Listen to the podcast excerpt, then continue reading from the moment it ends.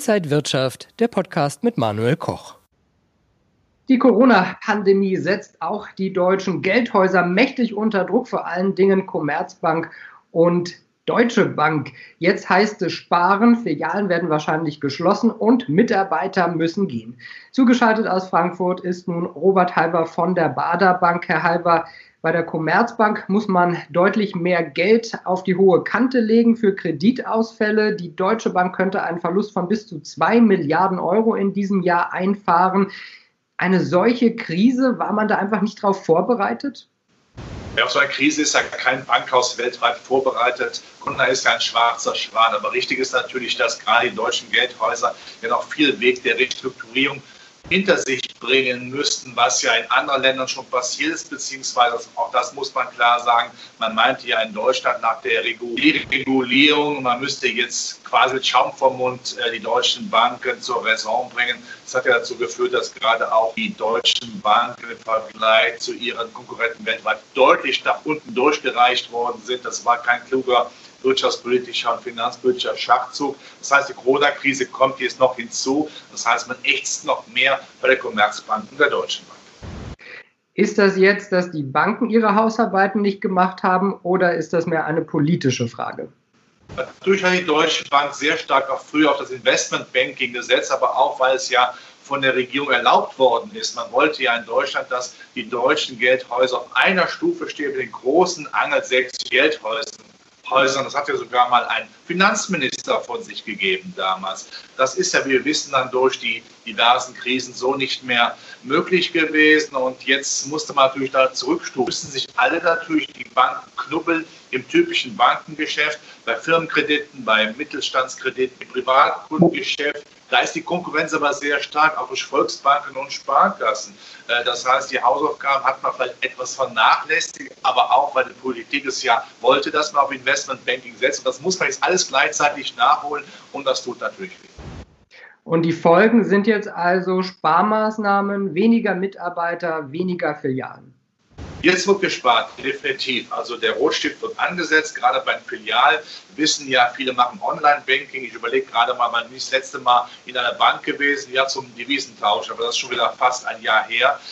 Da wird sicherlich weiterhin nach unten geschraubt werden. Die Kosten müssen definitiv runterkommen. Wenn die Umsätze eben nicht stimmen, wenn das Bankgeschäft eben im Augenblick da niederliegt, dann wird man vielleicht sagen müssen, wo können wir noch was tun? Dann müssen wir eben definitiv Arbeitsplätze weiter abbauen, was natürlich wehtut und was mir auch für meine Kollegen sehr leid tut. Müssen wir denn jetzt befürchten, dass ein deutsches, großes deutsches Geldhaus irgendwann mal vielleicht von einer ausländischen Bank oder Investoren übernommen wird? Man könnte sagen, die Schnäppchenpreise sind da, aber die großen Häuser, die auch in Deutschland schon tätig sind, machen das vor allen Dingen auf der Online-Ebene. Die brauchen nicht unbedingt neue Filialnetze, die brauchen nicht den gesamten Aufbau der deutschen Banken. Und äh, man kann ja auch sagen, man hat ja selbst dann aus Sicht der ausländischen Banken Probleme. Da muss man nicht noch weitere Probleme sich ans Bein binden. Äh, man könnte allerdings sagen, naja, die Deutsche Bank hat natürlich auf jeden Fall noch einen Kunde, das ist die DWS, da ist sie noch mehrheitsmäßig daran beteiligt. Da wird es schon gewisse Kaufgelüste geben, aber ich denke, im Augenblick sind beide Häuser, Commerzbank, Deutsche Bank, sakrosant. Sie haben jetzt Zeit, ihre Hausaufgaben zu machen. Das heißt aber auch, dass in Berlin eine Finanzpolitik, eine Wirtschaftspolitik dringend darauf achten muss, dass wir starke deutsche Banken brauchen. Sonst werden wir hier eben von ausländischen Banken abhängig sein und eine Exportnation braucht auch starke deutsche Banken. Ich glaube, das hat man manchmal in Berlin nicht so richtig verstanden. Also nicht nur Moral, Sitte, Anstand in Anführungszeichen leben, sondern auch sagen, wir brauchen auch hier einen Finanzplatz, der mitstinken kann. Was bedeutet das für Anleger? Sind das Schnäppchenpreise, wo man einsteigen könnte, oder ist das Risiko eigentlich zu groß, weil die Zukunft dieser Häuser zu ungewiss ist?